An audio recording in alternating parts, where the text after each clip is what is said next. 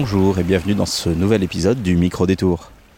Aujourd'hui, l'océan est d'un calme plat et d'un bleu vert profond, comme pour nous appeler au calme et à l'introspection pour un sujet peut-être un peu plus grave que ceux qu'on a l'habitude d'aborder ici. En effet, à quelques pas du vieux port, il y a un petit escalier discret qui nous permet de descendre sous les pavés de la ville blanche pour accéder à un bunker. Le micro détour au bunker de La Rochelle, c'est parti.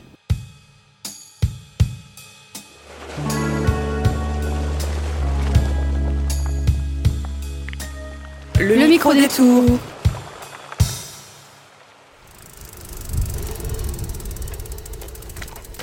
On se gare donc rue des Dames et nous arrivons au musée Le Bunker de La Rochelle avec un chat noir en guise d'enseigne. Allons voir. Merci de m'accueillir. Alors, comment vous voulez faire? Est-ce qu'on descend? Comment vous préférez? Ouais. Allez-y, je me laisse guider.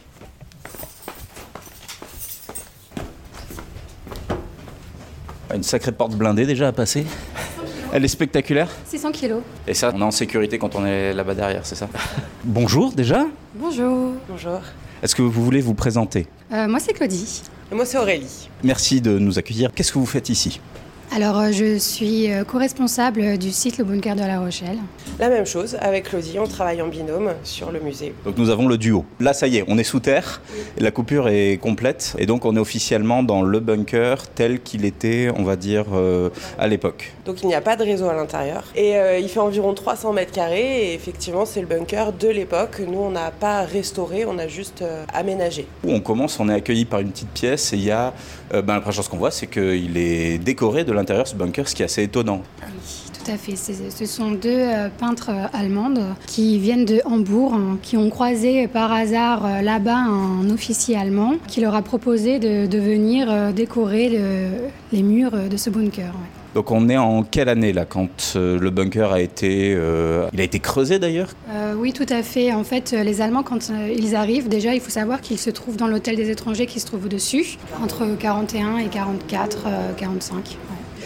Euh, ils vont réquisitionner ce bâtiment et celui d'à côté pour construire une extension de l'hôtel et ils vont construire donc le bunker de La Rochelle. Et l'objectif, c'est quoi de cet endroit du coup C'est un abri en cas d'alerte à la bombe. Il y a eu plus de 350 alertes à la bombe à La Rochelle. Comme ils étaient hébergés dans l'hôtel au-dessus, il leur fallait euh, un abri à côté. Et ils ont construit ça euh, à côté pour pouvoir se protéger. L'entrée, elle se faisait de l'hôtel au bunker, en montant, en descendant. C'était, fallait vraiment que ce soit invisible de l'extérieur. Donc en fait, l'entrée qu'on utilise aujourd'hui, c'est une entrée qui a été rajoutée pour le musée en fait. tout à fait.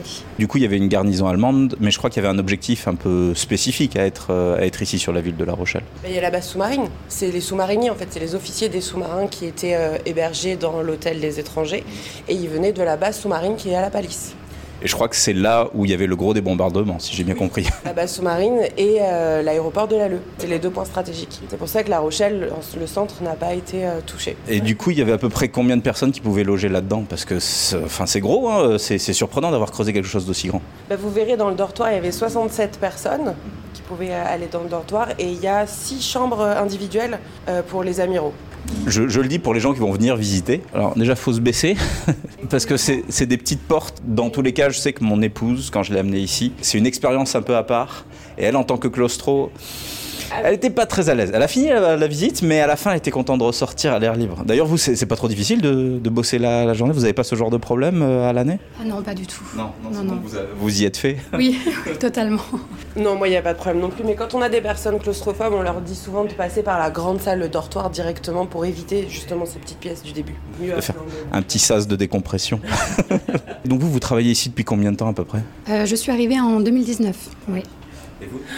Euh, juste 2020, juste euh, deux semaines avant le confinement, je crois. Ah oui Oui, euh, Ce qu'on appelle avoir le nez creux. c'est ça. Donc euh, j'ai eu le temps euh, de bien euh, réviser Appréhender, les lieux. et appréhender les lieux. Et du coup, le, le- le bunker, est-ce qu'il a toujours été connu? Est-ce qu'on savait qu'il était là? Ou est-ce qu'il a été découvert euh, plus tard euh?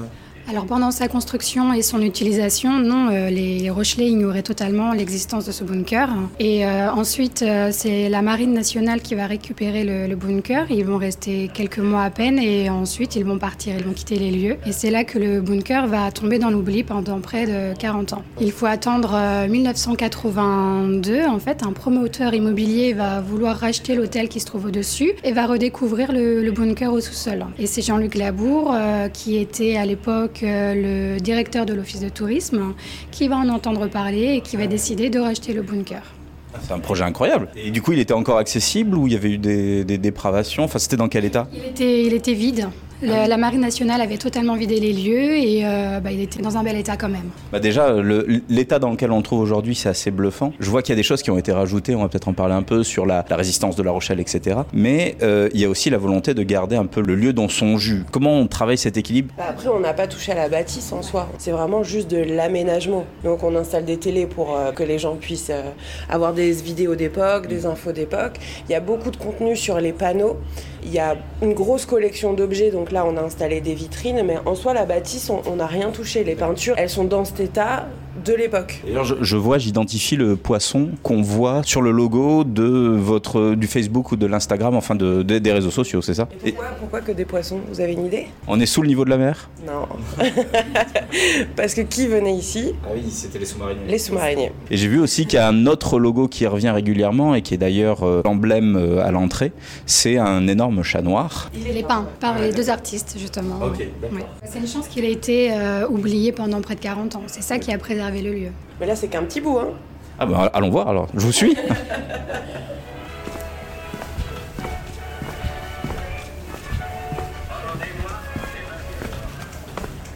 là, vous voyez l'armurerie, c'est les anciennes toilettes. Ah, les anciennes toilettes voilà. que vous avez remis en armure. Ah oui, en effet.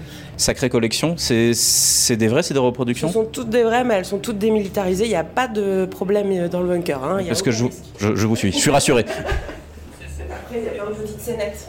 On raconte l'histoire. Euh, on, on, démarre en 1940 et à chaque pièce c'est 41, 42 avec des petites scénettes. Cette pièce-là c'est pour la base sous-marine. J'ai eu la chance de la visiter quand ils l'ont ouverte à la Palisse. Donc euh, Rochelet, si vous voyez l'ouverture, foncez-y parce qu'il y a un petit bus sur le côté qui permet d'aller voir la base. Normalement oui, c'est dernier week-end de mois de juin. À se renseigner sur le site du port de La Rochelle. Alors elle est en l'état aussi parce qu'il lui est arrivé beaucoup de choses. Euh, je sais qu'elle a été bombardée aussi à de nombreuses occasions et je sais que je sais pas s'il y a un projet de l'ouvrir à la visite un jour ou l'autre.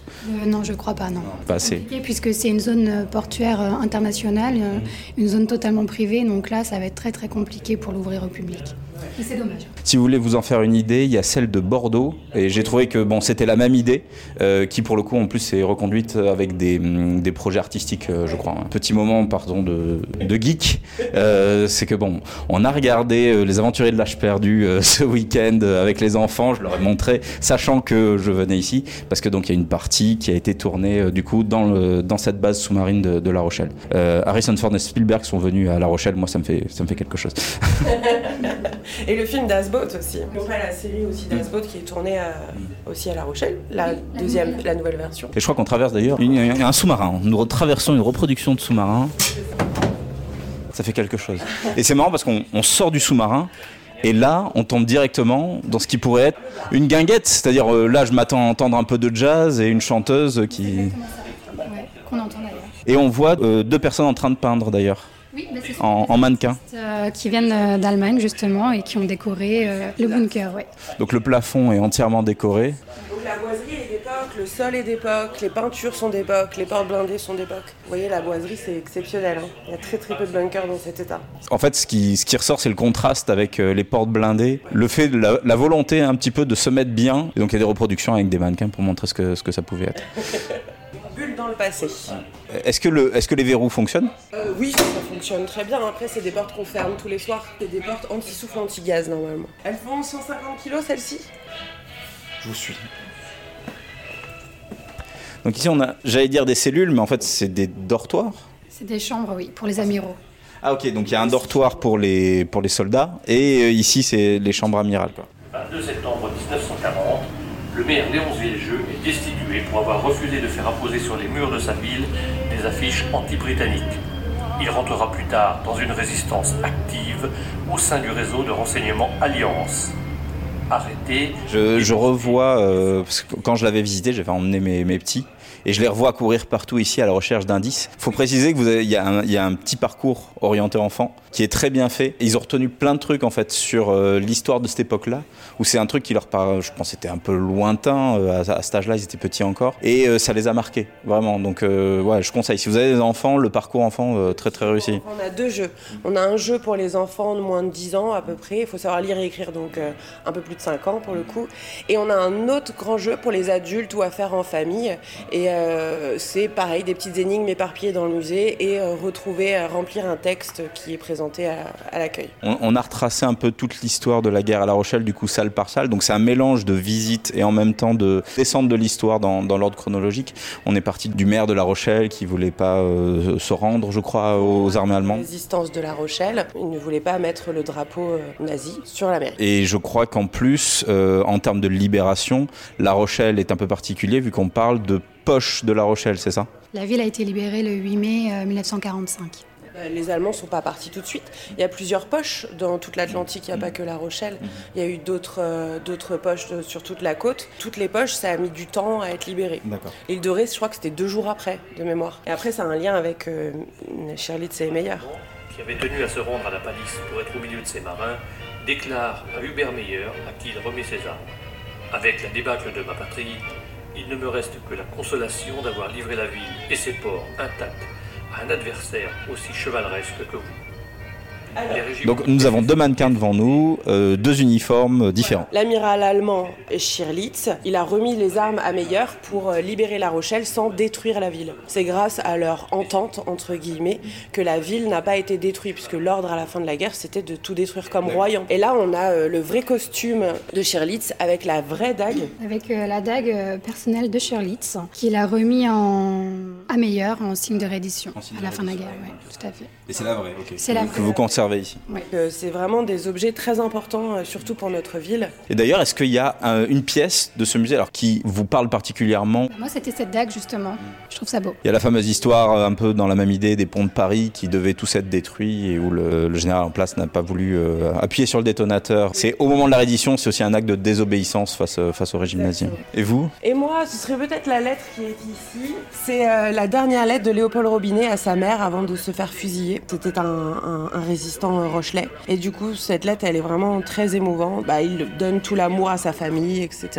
C'est une lettre authentique et c'est vrai qu'elle est très touchante. Souvent, on a des visiteurs, en sortant, on les voit un peu émus. Et on leur dit, vous avez lu la lettre Elle est à la fin de la visite. Du coup, c'est vrai qu'elle est très intense comme... euh, bah, c'est beaucoup d'émotions. Il y a beaucoup d'objets d'époque, je vois, des choses qui ont été récupérées. Alors oui, la plupart des objets qu'on voit ici appartiennent à Luc et Marc Brouwer. Ce sont des, jeux- des objets qu'ils ont accumulés au fil des années.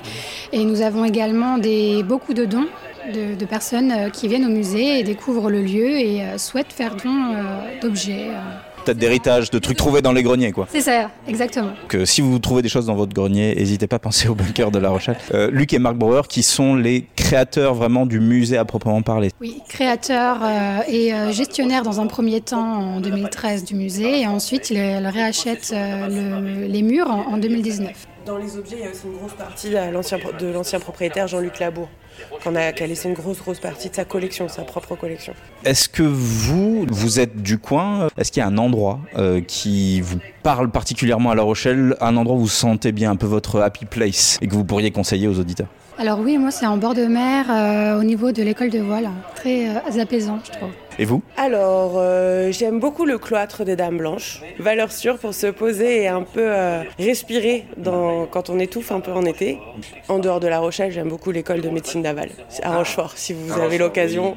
Je crois peut-être qu'ils avaient l'encyclopédie euh, de D'Alembert. Oui, oui, ils l'ont, effectivement. Elle est tout en bas de la bibliothèque. C'est dans ma liste. Ouais, Faites-le, c'est fantastique. Ouais, C'était une de mes questions. Est-ce qu'il y a des lieux historiques ou pas, alors liés ou pas à la Deuxième Guerre mondiale, que vous recommanderiez Bah, les deux autres musées de Luc et Marc, hein. il y en a un donc à Batte-sur-Mer hein, et il y en a un autre au Sable, un blocos hôpital, hein, qui est vraiment génial aussi euh, à faire avec une vraie euh, salle d'opération en plein milieu du bunker. C'est vraiment très original et très sympa à faire. C'est noté. Et vous? Alors moi, j'aime beaucoup le musée du Nouveau Monde. sur euh, le commerce triangulaire. C'est des thèmes particuliers. Mais c'est important. Après, j'invite aussi tous les gens. euh, Il y a hum, Christian qui fait euh, des visites guidées qui- en tuk-tuk. Il est né à La Rochelle. Il a travaillé euh, à la Palisse pendant de nombreuses années et également à la Criée quand elle était à l'espace en camp. Il a un savoir incroyable. Ben déjà, je vais vous remercier euh, de m'avoir reçu ici. Euh, je voulais savoir si on pouvait rappeler le concret du musée, c'est-à-dire les heures de visite, d'ouverture et tout ça. Alors le musée est ouvert tous les jours de 10h à 18h en basse saison. Et ensuite, à partir du 1er avril et ce jusqu'à euh, fin septembre, euh, de 10h à 19h. Il y a une bonne heure de visite. Voilà. Je, je vous remercie beaucoup de m'avoir reçu. Ben, merci à vous.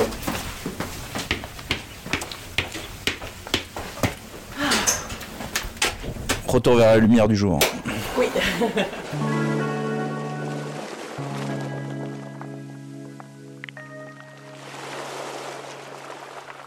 C'était Le Micro Détour, un podcast de Manumeux.